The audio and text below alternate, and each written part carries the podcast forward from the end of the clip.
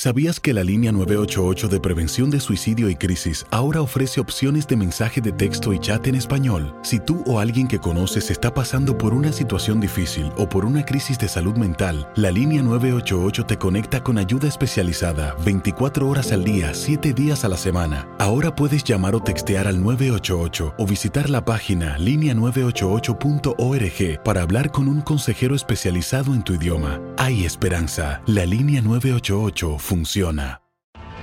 Tienes mucho en tus manos. Pero con solo mover un dedo puedes dar marcha atrás con Pro Trailer Backup Assist disponible. Presentamos la nueva Ford F150 2024. Ya sea que estés trabajando al máximo o divirtiéndote al máximo, esta camioneta te respalda porque está hecha para ser una parte indispensable de tu equipo. Fuerza así de inteligente solo puede ser F150. Construida con orgullo Ford. Fuerza Ford. When you buy a new house, you might say, Shut the front door! Winning! No, seriously, shut the front door. We own this house now.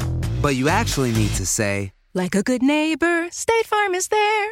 That's right. The local State Farm agent is there to help you choose the coverage you need. Welcome to my crib. no one says that anymore, but I don't care. So just remember, like a good neighbor, State Farm is there. State Farm, Bloomington, Illinois. Boost Mobile tiene una gran oferta para que aproveches tu reembolso de impuestos al máximo y te mantengas conectado. Al cambiarte a Boost, recibe un 50% de descuento en tu primer mes de datos ilimitados. O, con un plan ilimitado de 40 dólares, llévate un Samsung Galaxy A15 5G por $39.99. Obtén los mejores teléfonos en las redes 5G más grandes del país. Con Boost Mobile, cambiarse es fácil. Solo visita boostmobile.com. Boost Mobile, sin miedo al éxito. Para clientes nuevos y solamente en línea, requiere AroPay. 50% de descuento en el primer mes requiere un plan de 25 dólares al mes. Aplican otras restricciones. Visita boostmobile.com para detalles. Escuchas los podcasts de Buenos Días América, compártelos y ayúdanos a informar a otros. Nos vamos de inmediato a Venezuela porque este tema fue tendencia en el mundo durante este fin de semana y aquí está el periodista desde Venezuela, Derek Blanco, para hablarnos de lo que ocurrió. Muy buenos días, Derek. Gracias por conectar con nosotros desde bien tempranito. Buenos días para ti, Andreina, para todo tu equipo. Un placer estar, bueno, desde Caracas, Venezuela, para, para informar un poco lo que ha ocurrido en las últimas horas. Eh, dentro de todo un poco confuso, ¿no? Desde tempranas horas de la mañana de, de este domingo, con esta presunta incursión, y le decimos presunta porque todavía hay como muchas preguntas por aclarar, eh, que anunció el régimen de Nicolás Maduro. Esto ocurrió aproximadamente a las 3 y 50 de la mañana en Macuto, cuando justamente incluso algunos pobladores veían una lancha llegar, según información que se, que se desprende de, de incluso colegas periodistas que tienen fuentes en la zona, nosotros también por otro lado con otras fuentes averiguando, habría llegado una lancha, los lugareños vieron como que la lancha tenía problemas, avisan a las autoridades competentes y allí entonces es que llegan las autoridades, en este caso eh, de eh, Vargas, y empieza este, este, esta especie de, tiroteo que la gente le generó confusión y eh, se hablaba, porque incluso hay algunos testimonios eh, que circulan por redes sociales de que era un ensayo, según habían dicho representantes de la FAE. Sin embargo, ya en horas de la mañana, a punta de 7 de la mañana, como decimos coloquialmente en Venezuela, sale el ministro del régimen de Nicolás Maduro, Néstor Reverón, informando que esto fue una incursión o un intento de incursión marítima que dejó como saldo ocho personas fallecidas, que dejó a dos detenidos y lo único que se ha visto hasta ahora son algunas fotos que circulan, todo un poco organizado con lo que ellos habrían recopilado dentro de esta operación, eh, una lancha que habría casi zarpado prácticamente, un cuerpo que están sacando del agua y bueno, los detalles que ellos han dado oficialmente hablando, más tarde habló el presidente de la Asamblea Nacional Constituyente, Diosdado Cabello, y mucho más tarde, casi a las dos y diez de la tarde, el ministro de la Defensa del régimen de Nicolás Maduro, Vladimir Padrino López, en cadena eh, nacional, informando que bueno, eh, afirmaban su lealtad a Nicolás Maduro, que esto venía de Colombia en, según él, eh, concordancia también con Estados Unidos y con la oposición venezolana, algo que el presidente encargado de Venezuela y de la Asamblea Nacional desmintió, dijo que era una huella por parte del régimen para confundir a la gente, que él no tenía que ver nada que ver eh, en este sentido con el, el, la operación que aparentemente se había originado para eh, intervenir al régimen de Nicolás Maduro. Porque fíjate que lo que nos llama poderosamente la atención y creo que la noticia fue tendencia porque es que involucraban a una de estas personas que no estoy clara si fue, está dentro de los saldos de fallecidos o de heridos que tenía algo que ver con la DEA. Bueno, mira, justamente esta persona a la que te refieres, porque allí es donde empiezan las confusiones en horas de la tarde, informativamente, incluso hablando para muchos, que, no entendíamos ya qué está pasando acá. Porque primero se hablaba, como decías, eh, eh, justamente de una persona que estaría eh, dentro de la operación, esta persona estaría viva, pero quien da esta información es un norteamericano que se llama Jordan Godrew. Él había dado una entrevista a Joshua Holman, colega de la AP, eh, Agencia Internacional de Noticias, hace aproximadamente un mes sobre un entrenamiento que estaría realizando la frontera para una eh, operación llamada GD11, según dice él, eh, que busca intervenir justamente el país para devolverlo a la democracia. Esta persona ayer sorpresivamente en la tarde vuelve a aparecer en un video en el que, bueno, da detalles de un supuesto contrato que habría firmado con Juan Guaidó, eh, justamente, y también con Sergio Vergara, con José Rendón, y en ese contrato aparentemente se hablaba de un plan para eh, justamente hacer esto, intervenir al país, y que ese contrato, según dice esta persona, no se habría cumplido. Él es quien dice que esta persona, de nombre Pantera, al mismo tiempo sigue viva y que el plan sigue adelante, que esto no ha terminado.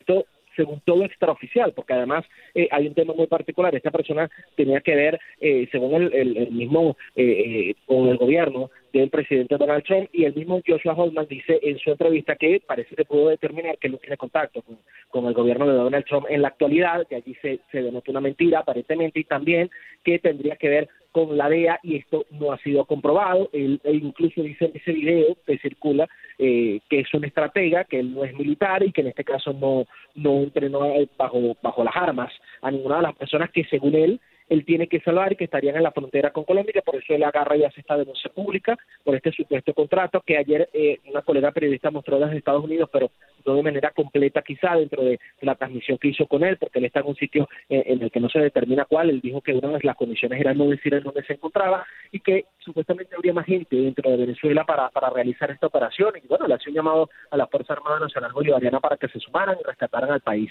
Cuando incluso esta colega le preguntaba por qué decidía seguir haciendo esto, ya que no habían, eh, según cumplido los términos del contrato, estaba recibiendo dinero, él alega que ama mucho al país y que estas, estas personas están en riesgo y por eso quiere hacer pública la denuncia. Es lo que dice la tarde. Hasta el momento Juan Guaidó no se ha pronunciado en torno a este punto en particular, más allá que dijo que todo lo que había ocurrido en Macuto era un montaje era del régimen de Nicolás Maduro para distraer de otras cosas que también están pasando en el país, como eh, la masacre que hubo, bueno, prácticamente el motín en el centro penitenciario de los Llanos en Guanare. Sí, antes de pasar ese tema, Derek, antes de pasar ese tema, porque también ha sido dramática las fotos que hemos visto, porque fue una masacre lo que ocurrió allí, en, esta cárcel de Guanare. Pero eh, quiero quedarme con, un, con una reflexión y si podrías tú también añadirle un poquito a esto. Hay dos cosas que me llaman poderosamente la atención.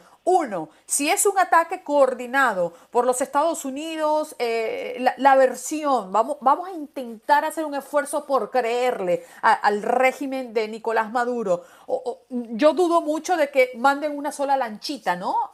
con, con 8, 10 personas, 12, 14, las que, las que hayan sido, y no hay un respaldo atrás de otras personas si verdaderamente querían malograr al régimen de Nicolás Maduro. Eso por una parte. Y por otra parte no hay si supuestamente hay una persona eh, relacionada con la DEA, no hay una versión o, una afirmación, sí, una afirmación por parte de los Estados Unidos, ¿cierto?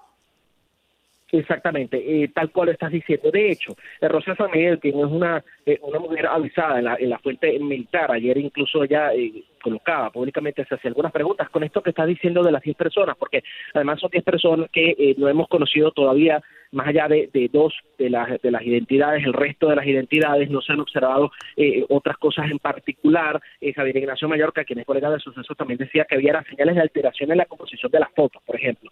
Pero que cuando ocurre este tipo de cosas no se organizan tanto las fotos como, como podía verse. Eh, además de esto, eh, ¿por qué eh, se preguntaba Rocío San Miguel dentro de sus preguntas? La Fuerza Armada Nacional no fue la vocera ante el país para explicar un asunto de su competencia, ¿por qué lo hizo Néstor Reverol? ¿Por qué la FAES intervino? Por ejemplo, porque una persona que además se lo preguntaron varios periodistas, incluido este servidor, si tú vas a hacer una operación de este tipo, por lo general no es tan identificado y lo que más se observaba ayer eran, identificaciones de algunas de estas personas según las fotos que pone a circular la administración de Nicolás Maduro. Entonces, eh, tal cual dices, eh, no, no hay eh, un panorama claro, hay más preguntas que respuestas y definitivamente incluso los Estados Unidos hasta ahorita no hemos visto una postura clara con relación a esto, pareciera desestimarlo de momento y del mismo juego de su administración que tampoco ha dado, más allá de lo que ocurre en Macuto, repito, con algunas cosas en la tarde, alguna información precisa hasta el momento. No sabemos, imaginamos que hoy deben haber más reacciones eh, precisamente por esto que ha venido saliendo, pero la operación de ayer en la mañana, además una lancha, como decía un colega también, que cómo llega una lancha de este calibre que podemos ver que parecía más un peñero que una lancha grande, desde Colombia hasta Venezuela, la autonomía, cómo logró llegar eh, justamente hasta en las costas de Macuto, que están en el estado Vargas, para quien no conoce mucho de Venezuela, y eh, quedan en ese sentido también las dudas y las respuestas con relación a esto que viene pasando, Andreina. Ok, Derek, vámonos eh, a cerrar, nos queda poco tiempo hablando de esas imágenes dramáticas que vimos, unas fotos de la masacre del régimen de Nicolás Maduro en la cárcel de Guanare. ¿Y por qué digo de Nicolás Maduro? Bueno, porque es que los centros penitenciarios están bajo el mando del gobierno, ¿no? Y si algo sucede allí, tiene que ser responsabilidad de ellos. Por una parte, eh, Maduro y su gente dice que se trató de un intento de fuga, pero hay muchísimas declaraciones y de hecho familiares de los reos que afirman que fueron brutalmente asesinados porque se levantaron exigiendo ingreso de alimentos al centro penitenciario. ¿Qué es lo que se sabe hasta ahora? ¿Y cuántas personas han fallecido? Bueno, 41, según la cifra que se, que se eh, dio a conocer hasta el momento, porque además eh, ayer se decía que podía crecer esto de manera extraoficial, claro está, eh, 41 hasta el momento y eh, más de 60 heridos por esta eh, por este motín que se originó en la cárcel. Bueno, se hablaba de que varios eh, presos siguieron a un líder negativo, eh, intentaron escapar, el, el presidente, director, no presidente, director del penal intentó dialogar con ellos y al final fue herido con arma blanca, también una teniente, y se origina este hecho en el que habrían sido, como ellos están señalando también, lo han denunciado incluso familiares masacrados, más de 40 reos. Que también se destaca acá, Andreina, fíjate bien, tú decías ahorita algo importante, que el Estado es el que está al control de los penales del país. Una situación, eh, tú que eres venezolano y lo sabemos desde hace años cuando también estabas aquí ejerciendo, que se ha venido desde hace varios años la situación lamentablemente de hacinamiento, de, de, situación irregular en las cárceles del país. Justamente eso que dijiste, lo comentó Iris Varela, que es la, quien es la ministra de Asuntos Penitenciarios de Nicolás Maduro el 27 de marzo en un programa de televisión a través de un canal de radio que tiene, un canal de televisión allí también justamente decía que los penales estaban, según ella, en óptimas condiciones y que eran su responsabilidad en primer lugar. Fíjate que a raíz de eso solamente ha declarado un medio de comunicación escrito diciendo que lamentaba lo sucedido y que ya tenían una comisión para investigar, más allá de que no ha dado una eh, declaración pública a, en vivo a través de medios de comunicación e incluso, por lo menos hasta el día que se desata la información de la masacre, se va a conocer más. Yo me metí en su cuenta de Twitter y no había colocado nada más allá del 20 de abril, era su último tweet. También Tarek William Saab, quien, bueno, dice que es el defensor de los derechos humanos del régimen de Nicolás Maduro, solamente él había tuiteado para colocar, por ejemplo, un videoclip y no había dicho absolutamente nada todavía de lo que está pasando con el centro penitenciario de los Llanos, que además se han pronunciado otros eh, miembros del régimen de Nicolás Maduro para hablar sobre el COVID-19, las cifras que hay oficialmente hablando y más, y no tocan el tema en particular. Sí lo ha hecho la oposición, sí lo han hecho diputados a la Asamblea Nacional, una de ellas, María Beatriz Fernández, estuvo en el lugar e incluso conversaba con familiares quienes les decían que además querían, al, parecer, según lo que decían estos familiares, eh, y ella lo colocó en su cuenta de Twitter, querían colocar en fosas comunes a varios de estos eh, reos fallecidos y no ni siquiera que los enterraran como se pues los familiares y amigos, y por otra parte que incluso algunos les querían cobrar en dólares para poderles entregar los cuerpos. Cosas como estas fueron denuncias que hizo eh, no solamente la diputada, sino han circulado a través de las redes sociales también, porque los familiares obviamente están un poco eh, desesperados y preocupados ante la situación de poca claridad también con lo que ha sucedido con este lamentable motín que se registró en el centro penitenciario de Guanare Andreina en el estado portugués. Bueno, se nos ha ido el tiempo hablando de dos cosas eh, que ha sido noticias fuertes, pero no hemos hablado ni del COVID en Venezuela, no hemos hablado tampoco de lo que ocurrió en uno de los barrios más grandes de Latinoamérica, Petare, que está ubicada en Venezuela con los tiroteos que se están presentando allí. No hemos hablado de la gasolina, bueno, en fin, eh, eh, la verdad es que Venezuela eh, bueno, no, tiene sarna para rascarse, como dicen por allí, ¿no? Pero, pero la desgracia nos ha caído por todas partes. Y según el Observatorio Venezolano de Prisiones, una ONG que monitorea el estado de las cárceles en el país, para que ustedes que están aquí tengan una idea de lo que está ocurriendo en las cárceles, esta cárcel, particularmente de la que estamos hablando, está sobrepoblada y en ella hay recluidos 2.500 presos, cuando su capacidad habitual es de 750. Esto es de lo que está hablando Derek Blanco hoy acá en Buenos Días América de la sobrepoblación en las cárceles. Y esto es una pequeña muestra de lo que está ocurriendo, el infierno de los que están pues allí adentro. Eh, que son finalmente seres humanos. Derek, tus redes sociales, ¿cómo podemos ubicarte? Sí, arroba Derek B en Twitter. A propósito, estuve colocando información, Andreina, rápidamente de otra noche más de tiroteo en entre bandas. Esto ocurrió esta madrugada, eh, nuevamente por quinto día consecutivo, para que la gente pueda ver la información aquí. Y también hay información sobre el COVID-19, cifras oficiales y más. Arroba Derek B es su cuenta de Twitter. Eh, arroba Derek Blanco es la de Instagram y mi canal de Telegram informativo es Derek B Info. Me ubican fácilmente por allí y estoy colocando siempre información y las noticias que van dándose en el país y en el mundo. Muchas gracias, Dele. Bien completo tu reporte. Te abrazo, cuídate mucho. Por favor, mantente a salvo. Escuchas los podcasts de Buenos Días América. Compártelos y ayúdanos a informar a otros. Nos vamos de inmediato con nuestro próximo invitado. Viajamos a República Dominicana. Tenemos al periodista Fausto Rosario con nosotros. Muy buenos días, señor Rosario, y gracias por atender nuestra llamada. Muchas gracias y buenos días. Me alegra compartir con ustedes en este lunes que aquí es festivo en República Dominicana por conmemorar el Día del Trabajo, un poco adelantado, atrasado, ¿no? Atrasado, sí. En, mucha, en muchos países se celebra el primero de mayo. Pero vamos a hablar de, de lo que fue noticia durante el fin de semana y dígame usted cómo amanece. En Ford creemos que ya sea que estés bajo el foco de atención, o bajo tu propio techo, que tengas 90 minutos o 9 horas, que estés empezando cambios o un largo viaje. Fortaleza es hacer todo, como si el mundo entero te estuviera mirando. Presentamos la nueva Ford F150 2024. Fuerza así de inteligente solo puede ser F150. Construida con orgullo Ford. Fuerza Ford. Hoy Santo Domingo, eh, con referencia al humo de Duquesa.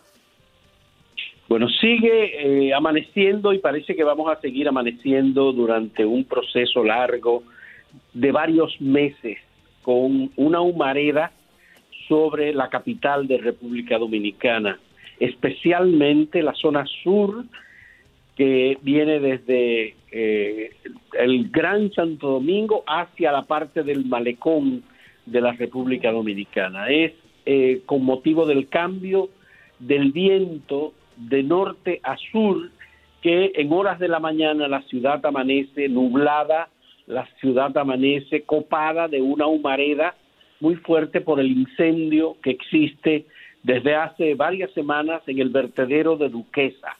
Es el vertedero que está en Santo Domingo Norte y que es el lugar en donde se deposita la basura del Gran Santo Domingo y de algunas de las comunidades aledañas. Digamos, que allí se depositan unas cuatro mil toneladas de basura todos los días, son más de 200 camiones llenos de basura, cualquier tipo de basura, todo tipo de desechos se deposita en ese lugar. Y luego del incendio que se inició hace aproximadamente 40 días, la ciudad ha sido muy, muy afectada y ha provocado espasmos respiratorios, situaciones de salud, las personas con asma están pasando por momentos muy difíciles y todavía no ha habido forma, no hay manera de que el incendio pueda ser eh, apagado. Además, hay que decir que en Jaina, una de las comunidades cercanas a la capital, en la zona sur de la capital, también tiene casi dos meses con el incendio de uno de los basureros más importantes también de la zona, porque Jaina es una zona industrial de la República Dominicana y allí no ha habido forma de apagar tampoco ese incendio que lleva casi dos meses. Fausto, ¿qué repercusión están teniendo para los habitantes cercanos y no tan cercanos, pero también le llega el humo de Duquesa? Entendemos que hay muchas afecciones, personas que han tenido que ir a asistencia médica gracias a esto. Eh, sí, hemos tenido muchas dificultades. Yo mismo tengo que decir que pese a que tenemos estado de emergencia y a que tenemos toque de queda por el coronavirus en República Dominicana, ha habido mucha confusión porque muchas personas que han sufrido sin darse cuenta por la humareda, este humo es un humo que penetra y que afecta las vías respiratorias. Además es un humo pestilente, hediondo, es un humo eh, muy denso que las personas lo confunden con una posible infección por el COVID-19. Son muchas las personas que tienen que acudir a los centros de salud a emergencia pensando que han contraído el virus y no se dan cuenta, sino hasta eh, varios exámenes y un tiempo después de que los médicos les dicen no, usted lo que ha sufrido es una situación de afectación de su salud como consecuencia de haber eh, eh, respirado humo eh, con tóxicos y con elementos que le hacen mucho daño a la salud.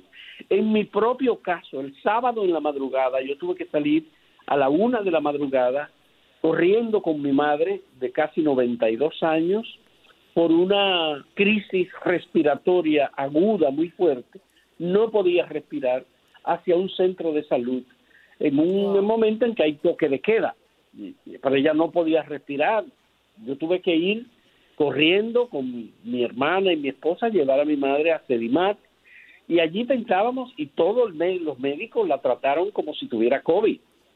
Y decíamos que ella estaba en estado de, de con, es decir, no podía reunirse con nadie ni se había reunido con nadie.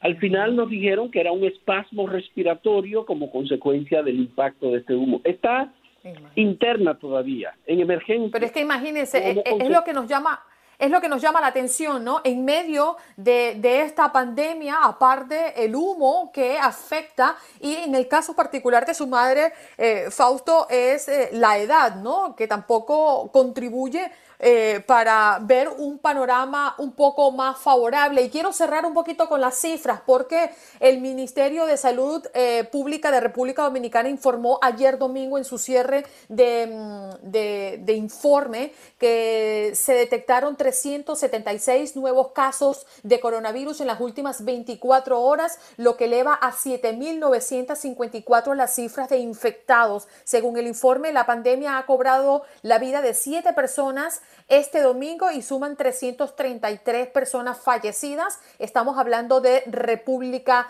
Dominicana y se extiende eh, el, el, encierro en casa, es decir, eh, la, no la prohibición, pero sí el anuncio de quedarse en casa.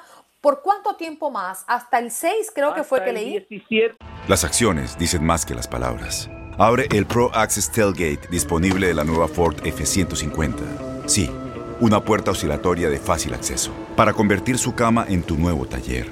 Conecta tus herramientas al Pro Power Onboard disponible ya sea que necesites soldar o cortar madera, con la F-150 puedes. Fuerza así de inteligente solo puede ser F-150. Construida con orgullo Ford. Pro Access Tailgate disponible en la primavera de 2024. 17 de mayo es la fecha eh, que fue autorizado el presidente por el Congreso para mantener la cuarentena. El presidente emitió un decreto, pero hay que decir, en el mes de enero el presidente Danilo Medina emitió el decreto 21-20, creando una comisión presidencial para la reestructuración del vertedero de Duquesa. Hay 15 instituciones que tienen la responsabilidad de dar seguimiento y evitar que esto ocurra, pero lamentablemente parece que no ha habido tiempo y eh, vamos a tener durante varios meses el incendio en el vertedero de Duquesa. La humareda va a seguir sobre la ciudad de Santo Domingo y hasta ahora no hay solución posible porque el incendio no se apaga con agua ni se apaga con movimiento de tierra. Parece que hubo irresponsabilidad en el manejo de eh, el, el, vertedero de Duquesa en Santo Domingo Norte y cualquier actividad que estén haciendo las autoridades ahora no hay manera de apagar el incendio que nos hace tanto daño y no tenemos una dimensión del daño que está haciendo en la salud porque no hay información, apenas tendremos que esperar que se recoja la información en el sistema de salud de la cantidad de personas infectadas. Y les digo que hubo otra tragedia y sigue ocurriendo una tercera tragedia en República Dominicana porque por el consumo de alcohol eh, ilegal, sobre todo un tipo de alcohol que le llaman cleren en República Dominicana, han muerto 126 personas en el país en las últimas dos semanas por consumo de alcohol, un alcohol adulterado que ha matado a una cantidad de personas y sigue matándola. Es decir, nosotros aquí tenemos tres tragedias. Tenemos el caso del coronavirus, tenemos el clerén y tenemos también el caso del incendio sobre el vertedero de Duquesa y el incendio en el vertedero de la comunidad de Jaina, próximo a la Increíble, increíble, colega, lo, que estamos viendo de República Dominicana. Sí, señor. Y que además, de, de, hecho, no solamente por lo que usted habla de este alcohol adulterado, sino que ya han sacado reportes eh, en relación con el coronavirus y con el alcohol que no precisamente son favorables. Gracias por compartir estos minutos con nosotros para la audiencia de costa a costa en los Estados Unidos y por supuesto atendiendo lo que ocurre en República Dominicana. Colega, feliz día para usted y que su mamá se recupere pronto. Muchas gracias. Escuchas los podcasts de Buenos Días América, compártelos y ayúdanos a informar a otros. Comisionado Manolo Reyes para hablar de la reapertura o de todas estas actividades que están comenzando a generarse al menos en el sur de la Florida, en el condado de Miami-Dade. Muy buenos días, comisionado. Gracias por estar en Buenos Días América. Muy buenos días, Andrina. Muy buenos días y es un placer estar con todos ustedes. Un fuerte saludo a todos sus oyentes. Bueno, yo creo que lo que más ha llamado la atención de toda esta actividad de reapertura aquí en Miami Dade tiene que ver con el cierre de las marinas a pocas horas de haberlo abierto, ¿no? Sí, sí. ¿Qué es lo que ocurre? ¿Por qué las volvieron a cerrar? Eh, la cantidad de personas haciendo colas o filas para entrar. Explíquenos un poquito la situación. Bueno, eh, eso es parte de la política del condado eh, nosotros en la ciudad de Miami, déjeme explicar, eh, cuando se dice Miami Dade, eh, todo el mundo piensa que es la ciudad de Miami. Miami Dade es el condado y dentro del condado hay una ciudad que se llama Miami. Antes era el condado de Dade nada más, pero como la que más reconocida y más conocida es mundialmente Miami, pues se cambió el nombre para el nombre del condado y se le agregó Miami Dade.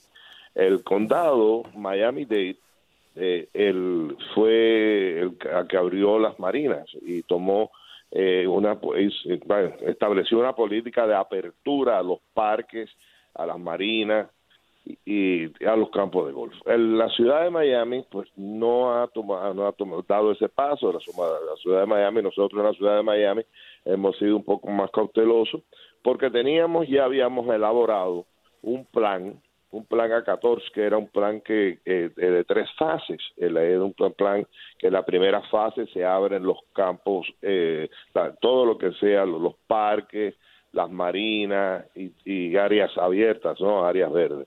Eh, pero nosotros no, no, todavía no hemos abierto. Ahora, nosotros tenemos marinas dentro de la ciudad de Miami que no están abiertas y no se abrieron. Lo que sucedió con la, el, cuando la apertura es que es muy natural eh, los, eh, los dueños de bote, las personas, acuérdense que en, Miami eh, nosotros estamos en el agua, la actividad acuática es extremadamente popular dentro de la de, de, esta área. Y cuando le dieron la, el primer día el permiso a esas personas que tienen sus botes en sus casas para poderlos sacar, pues hubo una avalancha a las marinas que estaban abiertas por ejemplo, en el sur del condado hay una que se llama Black Point y en la, la fila de personas para eh, eh, llevar, lanzar su, su pues, eh, botes al agua era de millas, ¿comprende? y, y el, el condado decidió vamos a cerrarlo por hoy, pero no eso no quiere decir que lo van a cerrar permanentemente. Eso es lo que yo me imagino, ¿comprende? Ahora, eh, usted me imagino que quieres hablar de Miami, ¿verdad? Para aclarar un poquito eh, la entrevista. Sí, porque mira, déjame decirte, eh, existe eh, eh, confusión en lo que es Miami Dade, Miami, inclusive hasta en el- como como se, se está en estos momentos, como como se- está notificando o se está cuantificando la cantidad de, de, afect- de infectados.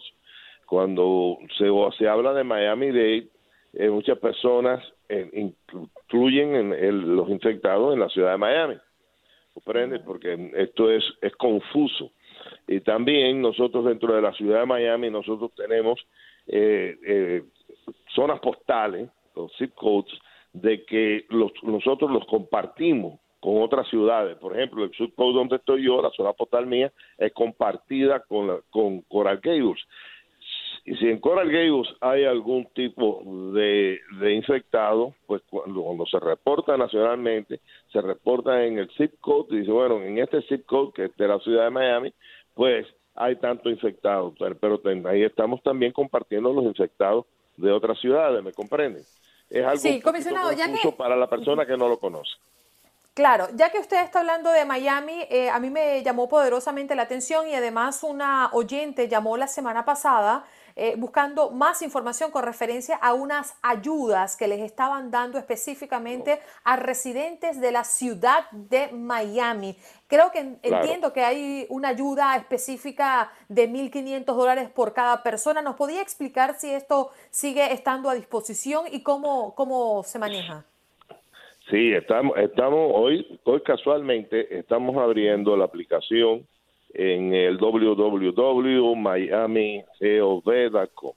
Usted ah, entre en esa página y ahí va a conseguir una, una va, va a poder, que es una, es una plataforma para aplicar, aplicar a una ayuda que se, nosotros dentro de la ciudad de Miami hemos estamos ofreciendo para los alquileres y las y lo que sea la electricidad, el agua, Los servicios. Los servicios, no teléfono, no cable, ¿me comprenden? Y es una ayuda de hasta 1.500 dólares a personas de bajos ingresos, personas que tienen un salario que, el- que perciben un salario eh, de una una sola persona es 37 mil, 36 mil dólares al año. Y, y- y una y la, la una familia un poco más, creo que hasta 40 o algo así.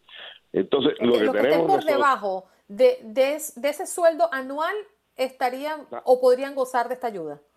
están ca- cali- califican para recibir esta ayuda. Vamos a hacer una, vamos a obtener eh, mil aplicaciones y una vez que esas mil aplicaciones ya hayan sido conseguidas, se haría una rifa dentro de esas mil aplicaciones para que esas personas que están eh, sean escogidos eh, dentro de esa rifa, pues eh, son seleccionados, esas personas van a recibir los 1.500 dólares. Es una ¿Y que sorteo cuándo se dando. realizará, comisionado? El sorteo se va a recibir, se va a, a realizar cuando nosotros tengamos las mil aplicaciones. Ok, ok. Y además que entiendo que hay una ayuda para microempresas también. Eh, sí, también desarrollamos dentro de la ciudad, dentro de la ciudad, son fondos de la ciudad de Miami que lo hemos, lo tenemos, lo hemos ahora lo, están destinados a eh, pequeñas nego- eh, negocios, no, Pe- pequeñas eh, microempresas. Por microempresas nosotros comprendemos que son esas empresas de que tienen cinco o menos empleados, comprende, un máximo de cinco empleados. Esas empresas pueden recibir un, un préstamo y que se convertiría en un grant, o sea, que no tendría que pagarlo si es utilizado para para eh, el salarios y para alquiler de para que el negocio mantenerse abierto de hasta 10 mil dólares. Para las empresas que tienen de, eh, empleados entre 10 y 20, el número de empleados, pues hay un, ese va- vamos a aumentar el préstamo a 20 mil dólares. ¿Comprende? Eso también se puede conseguir en el Es importante señalar aquí también, comisionado, que las microempresas de las que usted habla que podrían estar recibiendo la ayuda eh, sería si no ha recibido ayuda de los fondos federales, ¿cierto?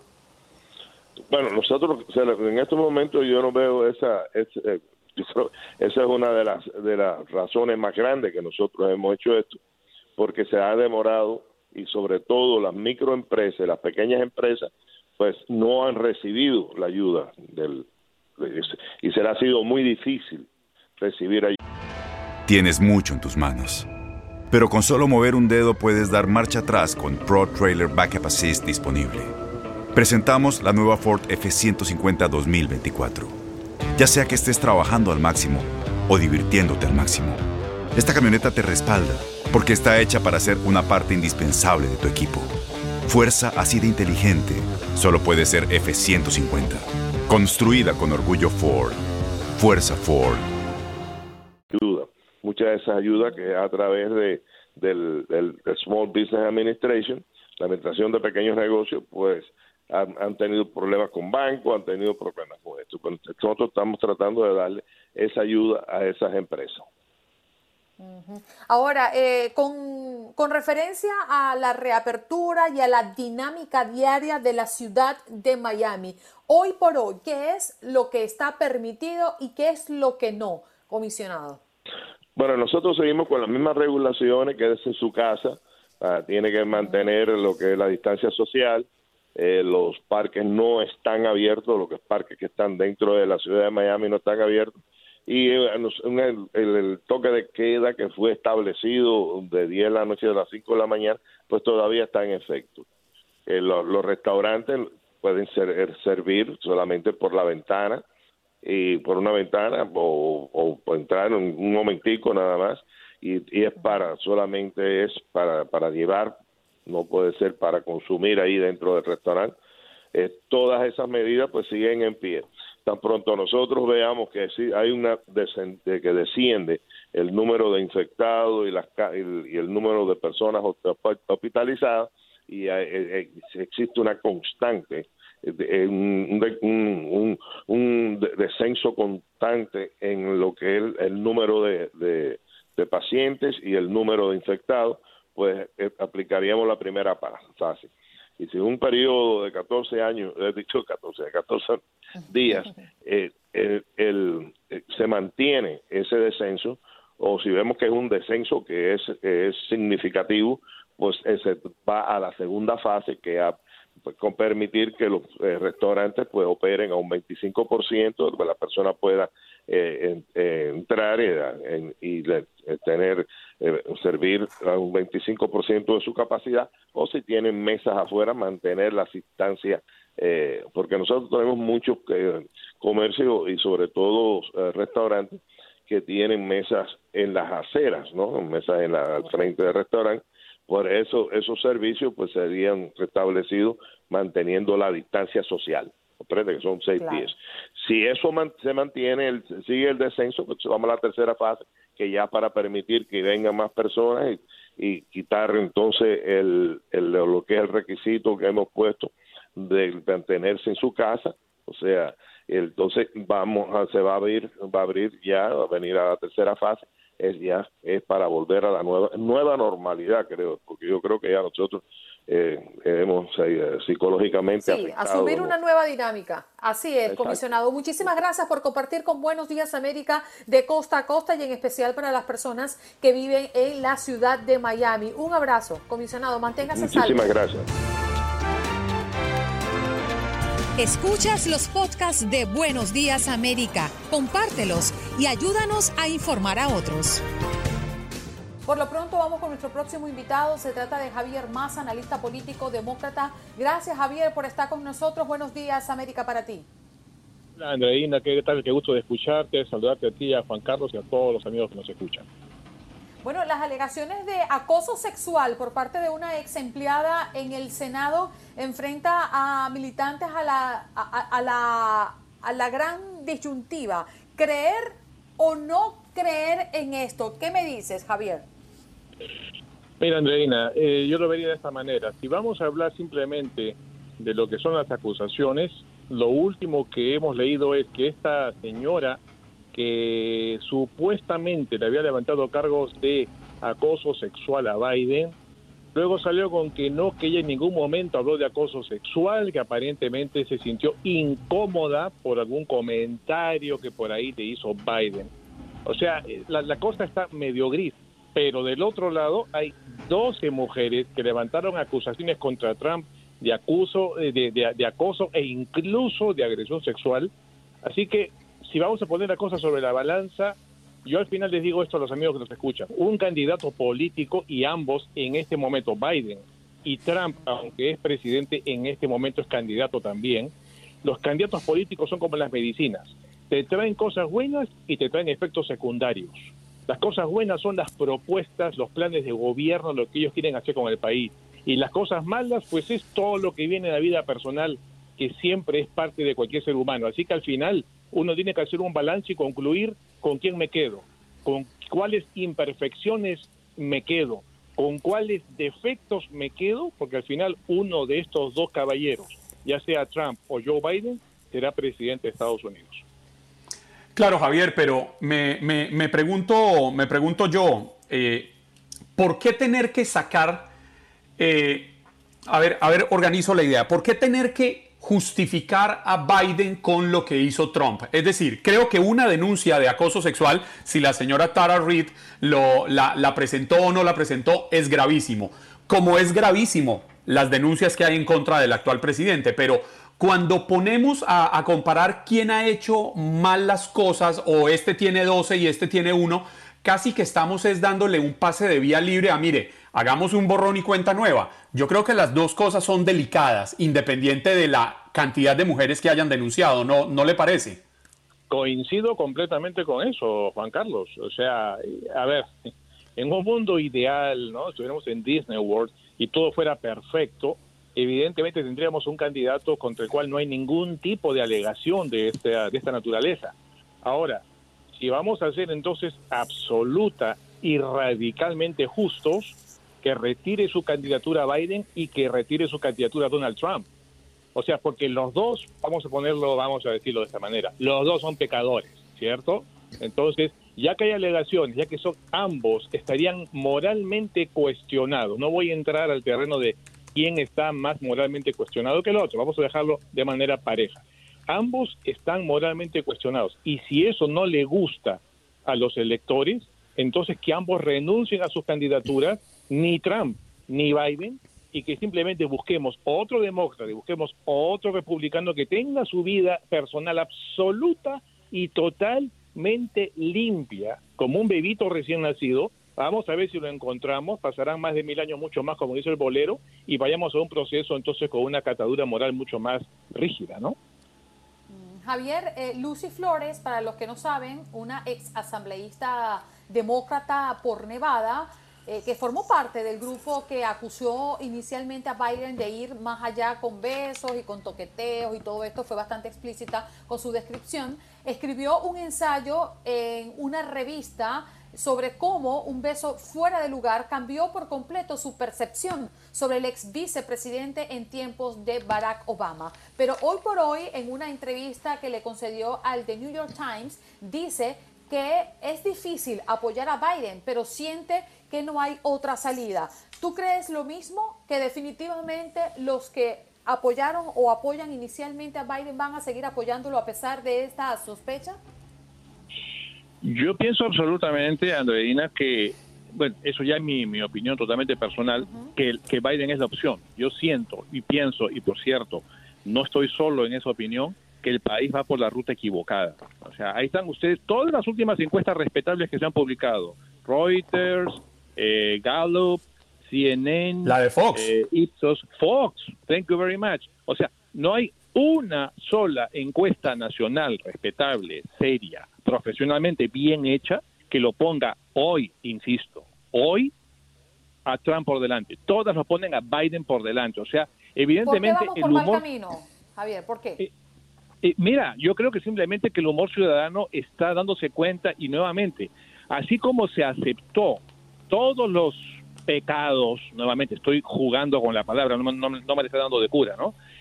como, como, como una mayoría de los ciudadanos aceptaron todos los pecados de Trump y votaron por él para que fuera presidente hace cuatro años, porque decían, no queremos a ningún político, queremos un outsider, vamos con Trump.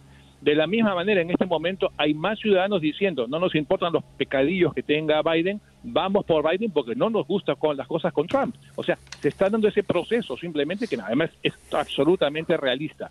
Y por otro lado, bueno, aquí me van a me van a querer fusilar las, las feministas y muchas mujeres, lo siento, pero tengo que decirlo.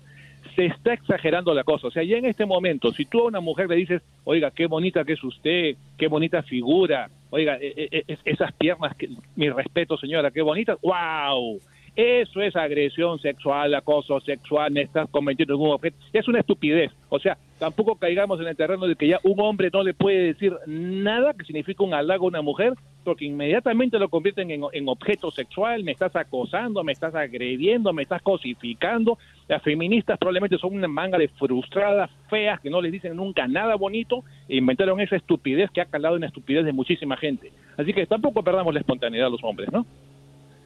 Óigame, eh, Javier, hay algo que me llama la atención y es que en medio de, toda esta situación conocemos el, temperamento y, la capacidad que tiene el presidente Donald Trump de irse lanza en ristre contra sus oponentes, de aplicar aquella vieja estrategia de no hay mejor defensa que un buen ataque. Pero increíblemente, en este tema del acoso sexual, de, de la denuncia de Tara Reid en contra de Joe Biden, el presidente ha tratado como de bajarle un poco, se ha mantenido bastante cauto e incluso aseguró que esas acusaciones podrían ser falsas. Eh, de pronto es que se están arropando con la misma cobija como oye, yo no te ataco por aquí, tú tampoco me vayas a atacar por este mismo flanco y dejemos abierto en los otros campos de batalla. Mira, eh, Juan Carlos es un excelente ejemplo de una buena estrategia de comunicación política. O sea, nada de estas cosas que pasa que en una campaña es gratuito. O sea, forma parte evidente. Igual, como en un debate, cuando tienes cuatro o cinco eh, precandidatos y de pronto tú ves que uno no toca a los demás y los demás sí tocan a uno. E, esas son negociaciones, y te lo digo, yo que soy consultor político, esas cosas se negocian. Ahora, que esto sea una negociación de las dos campañas de la de Biden y de Trump podría ser, no lo descarto, y además me parece que sería inteligente, y creo que sería inteligente, porque al final, y a veces los, si los amigos que nos escuchan coinciden con esto, lo que interesa es quién se va a hacer cargo de las riendas de este país por los próximos cuatro años y más como están las cosas de complicadas, no solamente por el tema del virus, por cómo se ha desbaratado la economía en todo el mundo, literalmente en todo el mundo, y hace falta realmente alguien que tenga una visión para, para reconstruir la economía de Estados Unidos y salir adelante. O sea, y por encima de eso, es, eso, eso es finalmente un, un objetivo supremo. Todo lo demás pues, es parte de la naturaleza humana, parte de la imperfección. Ahora, también podría ser, si no vamos a ser tan técnicos, que no sea esto una estrategia de comunicación política, simplemente que a Pinocho no le conviene discutir de narices, ¿no? Y que simplemente traen con mucha discreción y con mucha inteligencia se está callando para no entrar en el tema. Obviamente no le conviene. sí, tiene rabo de paja. ¿Algún pequeño riesgo de que se suspenda o se corra la fecha de las elecciones presidenciales? Apártate, Satán. No, sabe que ni siquiera Andreina vamos a tratarlo como una especulación.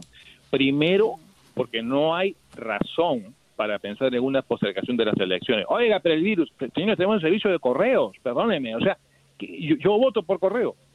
Me, encanta llenar, porque además los amigos que somos ciudadanos americanos sabemos que la, boleta de elección es una sábana que te hacen 800 preguntas. O sea, pero aquí, la, pregunta es que si Trump, lo, si Trump lo va a ver conveniente.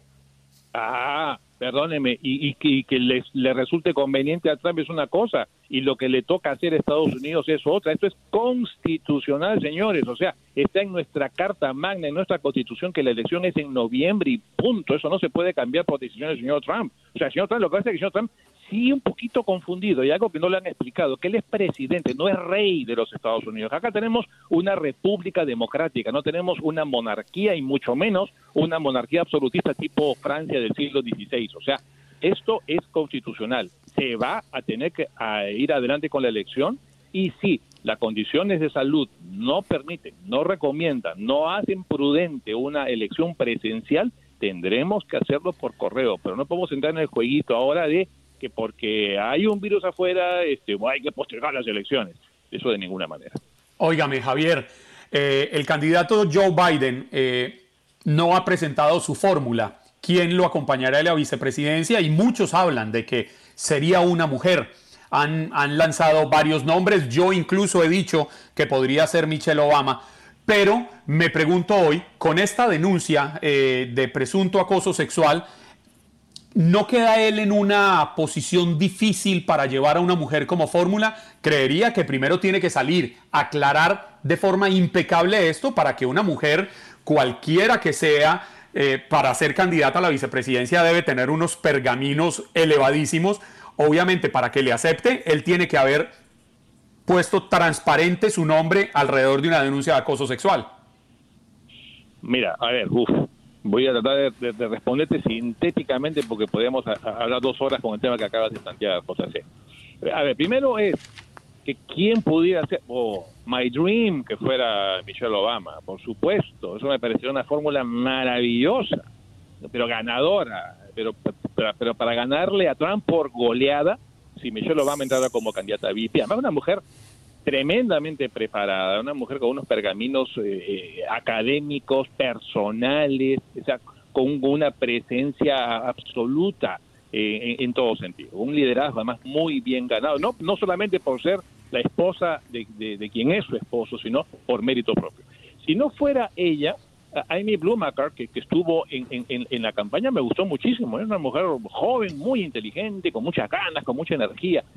Eh, yo creo que opciones, sinceramente, hay, hay muchas. Ahora, tu, tu, cuestionamiento de que si debería aclarar, yo creo que Biden salió ya con un statement que lo hizo hace un par de días, bastante claro y muy bien hecho. Dijo, toda mujer tiene derecho a expresarse cuando siente que sus eh, derechos o su dignidad ha sido vulnerada pero en lo que a mí me toca con esta señora no pasó nada. O sea, está, ahí está dicho y ahí deberían dejarlo y no revolverlo más porque no hay más, sinceramente, que aclarar.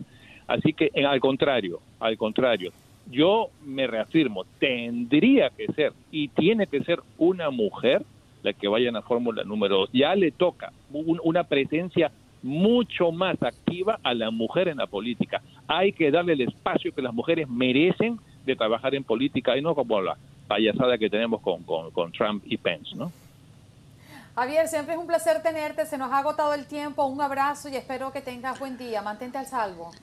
Igualmente, estoy cuídate mucho, un abrazo. Y, antes de despedirlo, Javier, ojalá le abran Disney rápido, ya que lo mencionó empezando la entrevista, sé de la oh, afición oh que usted y el Vita tienen por Disney. Tremenda, efectivamente. Te mandamos un fuerte abrazo, Juan Carlos. Escuchas los podcasts de Buenos Días América, compártelos y ayúdanos a informar a otros. En Ford creemos que ya sea que estés bajo el foco de atención o bajo tu propio techo, que tengas 90 minutos o 9 horas, que estés empezando cambios o un largo viaje, fortaleza es hacer todo, como si el mundo entero te estuviera mirando. Presentamos la nueva Ford F150 2024 Fuerza así de inteligente solo puede ser F-150. Construida con orgullo Ford. Fuerza Ford. Bueno, nos vamos con nuestro próximo tema porque una oyente nos ha escrito diciendo que durante esta cuarentena han sido los días más difíciles de su vida a nivel de matrimonio. Ya no se la lleva con su esposo y lo peor es que él no hace nada por resolver la situación necesita ayuda y por eso hemos llamado a la doctora Aide Domínguez, psicóloga. Muy buenos días, doctora. ¿Cómo está? Buenos días, América, para usted. Muy buen día, Andreina. Encantada de estar en la audiencia de Buenos Días, América, otra vez. Y en un tema sumamente relevante y que efectivamente está dando mucha agua de beber en las familias en esta situación de COVID-19. Ay, doctora, ¿cómo podríamos ayudar a nuestra oyente? Porque hemos visto casos de personas que se aman más o que se odian más en esta pandemia? Sí, tiene toda la razón. Están sucediendo los dos escenarios. Hay parejas que están concientizándose aún más de que sí quieren estar juntos, que sí quieren permanecer, que van a seguir luchando y han aprovechado este momento para amarse, para mejor sexualidad, mejor comunicación. Pero en el otro extremo tenemos parejas que se han encontrado de golpe 24 horas del día, están confrontándose de una forma agria, tosca, se están ofendiendo, hay un muy mal manejo emocional y están eh, manejando las dificultades propias del confinamiento también de manera muy poco adulta.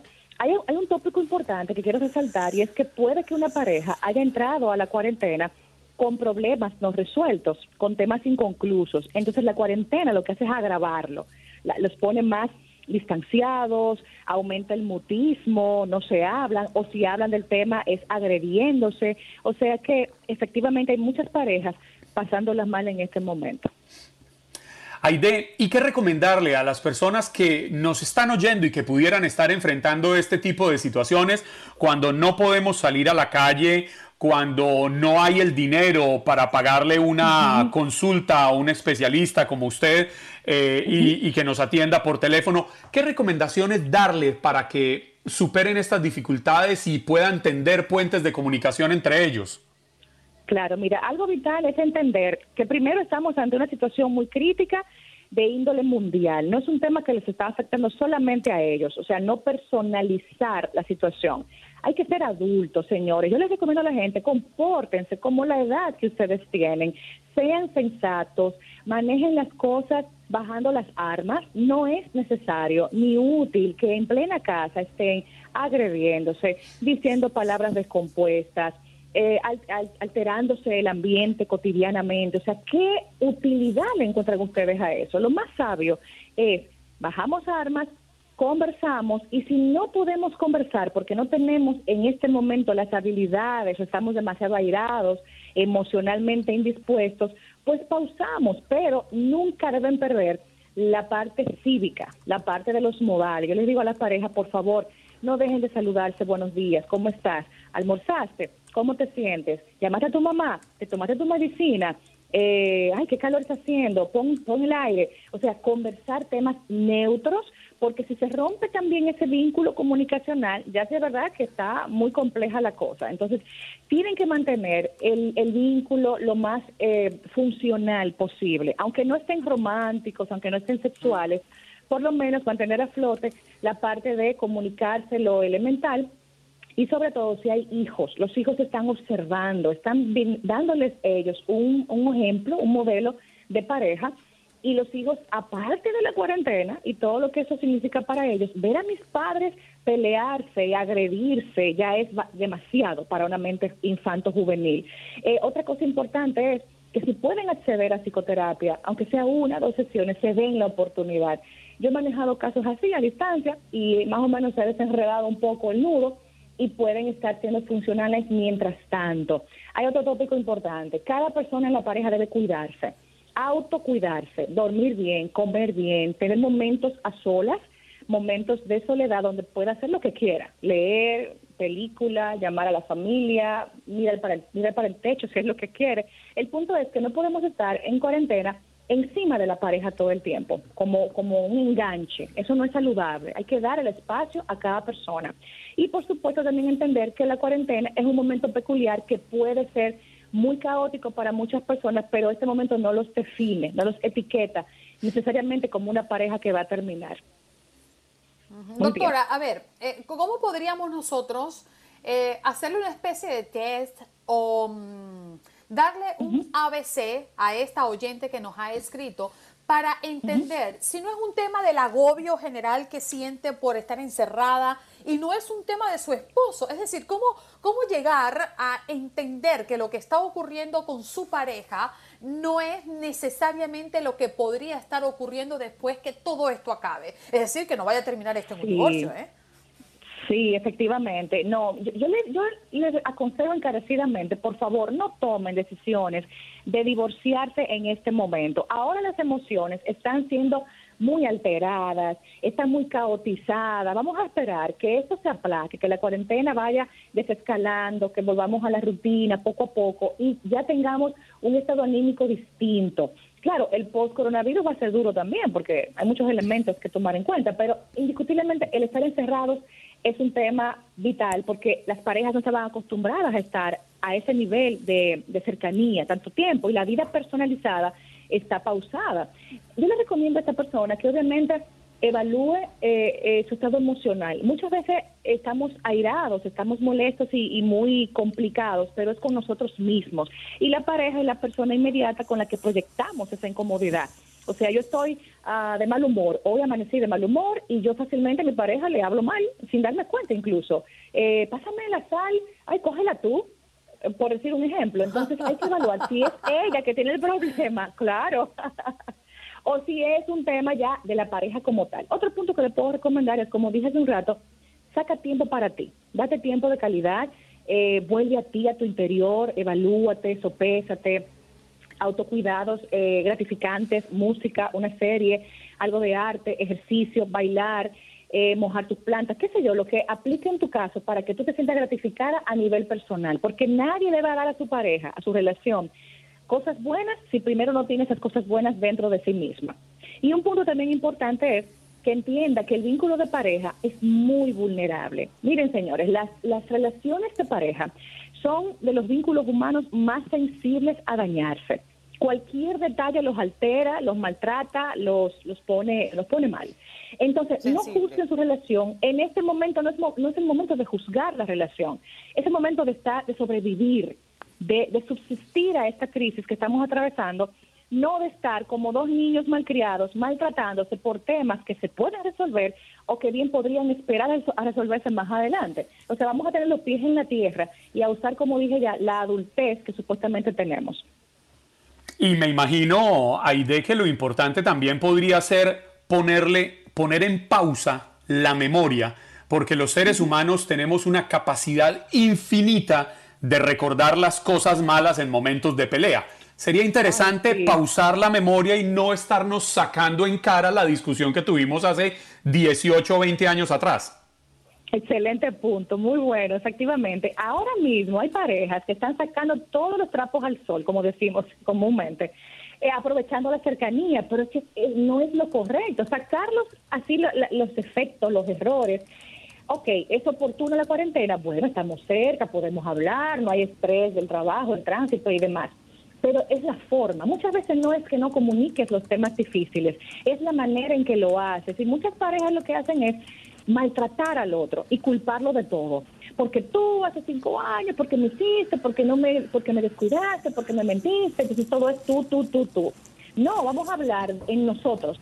Y, el otro va a entender como, ah, bueno, tenemos un problema. Si tú le dices a tu pareja, tenemos que hablar, porque el tema aquel de la mentira que tú me dijiste nos afectó. Cuando yo uso el nos, me estoy metiendo en el paquete, o sea, yo también fui afectada. Entonces es bueno que hablemos de nosotros como equipo, como socios y que no separemos esa estructura que es la pareja y sacar también los temas negativos solamente por por complicar, porque de verdad, señores, hay gente muy complicada, hay gente que le encanta victimizarse y hacer un espectáculo por cualquier tontería, llamar la atención. Vamos también a ser sensatos. Tu pareja también tiene problemas emocionales, le está pasando mal, que si el dinero, que si el trabajo, que el, encerramiento le está afectando. Vamos a ser empáticos y a pensar que esa persona que me acompaña en la vida también está cargada también está preocupada, aunque no lo demuestre, más los hombres que eh, emocionalmente, afectivamente, tienden a ser un poquito más guardados, menos expresivos.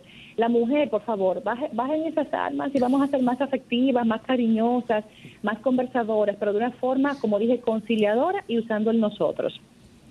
A ver, doctora, eh, las personas que quizás nuestra oyente, que ojalá hayamos podido eh, cubrir su necesidad de ayuda en este momento cuando está pasando por un momento difícil con su matrimonio. Eh, es para todas las personas. Hay veces que nos agobia el momento en casa porque tenemos que atender los asuntos del hogar, los niños, al esposo, el trabajo, inclusive porque tenemos que hacerlo desde nuestros hogares y un montón de cosas más. La familia que también está pasando trabajo en, en su país. Pero llega un momento en que colapsa y cualquier cosita hace que detone una bomba, ¿no? Es como dice la frase, lo, el, ¿cómo es que la, cuerda se rompe por lo más delgado? ¿Qué, ¿Qué hacer en ese momento? ¿Cuál es su recomendación cuando quizás dice, páseme la sal y es allí donde quieres responderle, agárrame tú? Dios mío, querido. Tú tienes dos manos. Dios, Cristo bendito, ¿qué hacer ahí? Eso, eso, eso, doctora, es una experiencia que le compartió una prima Andreina, no está pasando con ella, es, es una prima. Exactamente. bueno, aquí, aquí hay un punto importante a resaltar y es que seamos autoconscientes de qué emociones me están afectando más comúnmente. Si yo estoy todos los días, por ejemplo, preocupada, preocupada, preocupada, cada día, yo tengo que ser consciente que debo hacer algo con esa preocupación. Mire, no estamos negando que el momento es crítico para todo el mundo, no estamos negando la realidad, pero dentro de esa realidad adversa, tenemos que sacar nuestro potencial y ser resilientes y reponernos a eso. No podemos dejar que esto nos gane ni nos acabe. Yo recomiendo que dentro de todas las preocupaciones normales y entendibles, seamos muy sensatos y pensemos, si yo me colapso, si yo me enfermo, si yo ah, emocionalmente me dreno y me enfermo incluso, me deprimo, me pongo ansioso, ataque de pánico, lo que sea, ¿cómo voy a resolver las cosas? ¿Cómo voy a tener el potencial de enfrentar lo que viene? No hay manera. O sea, o me cuido o me cuido. Eso es lo más sensato. Otro punto es, cuando estás ah, con muchas puertas abiertas, como tú mencionas, Andreina, que los padres en el país de origen, que si el dinero, que si el esposo, los hijos, las cosas de la casa, yo debo entender que soy finita, que yo tengo un límite. Pero hay gente que se cree la mujer maravilla, entonces quiere hacer todo en un solo día. Vamos a distribuir equitativamente en casa las tareas, vamos a tener límites en el trabajo, porque no es verdad que estamos funcionando igual, no es verdad, estamos funcionando a la velocidad eh, eh, elemental, porque la parte optimista la emoción, la energía no está así como, como antes. Entonces, vamos a poner límites en el trabajo, ok, yo hoy haré esto, pero mañana seguiré con lo otro. Vamos a también tener eh, controles con la pareja, que me ayude, pidan ayuda a su pareja, los que la tienen, no, no tengan ese orgullo de que no, yo puedo sola, regularmente las mujeres, pidamos que nos colabore, vamos a delegar también tareas y vamos a entender que no podemos con todo. Hay gente que tiene un ego tan inflado y se cree así como el todopoderoso. No, tú tienes una la rienda, de la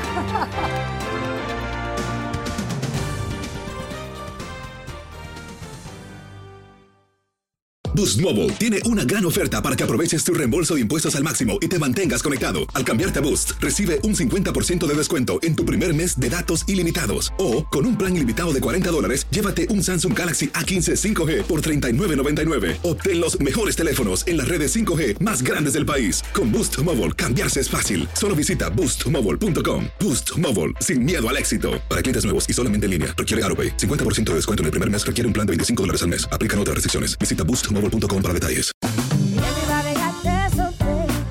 La voz, porque la venta para amigos y familiares de JCPenney está de vuelta. Y esta semana tenemos un cupón de 30% extra para que prepares a tu familia y hogar esta Pascua. Estos son ahorros adicionales por encima de nuestros precios bajos. Además, comparte el cupón con quien tú quieras, porque siempre es mejor cuando ahorramos juntos. JCPenney, tallas y estilos para todos. Oferta válida del 11 al 17 de marzo. Aplican exclusiones. Detalles en la tienda jcp.com. Si tú o alguien que conoces está pasando por una situación difícil o por una crisis de salud mental, la línea 988 de prevención de suicidio y crisis te brinda apoyo especializado 24 horas al día, 7 días a la semana. Solo llama al 988. Cuando llamas al 988, te conectarán con consejeros especializados que escucharán tus inquietudes y te brindarán apoyo en español. Simplemente llama o textea al 988. Hay esperanza. La línea 988 funciona. Este abril te invitamos a nuestra feria virtual Univisión Contigo rumbo a la universidad. Conéctate virtualmente con representantes de colegios y universidades en la costa este. Desde Nueva York a Florida, aprende sobre ayuda financiera, becas y otros recursos para continuar tu educación. Regístrate para asistir y para la oportunidad de ganar una tableta. Te esperamos en Univisión Contigo rumbo a la universidad del 3 al 9 de abril. Regístrate ya en univision.com diagonal universidad.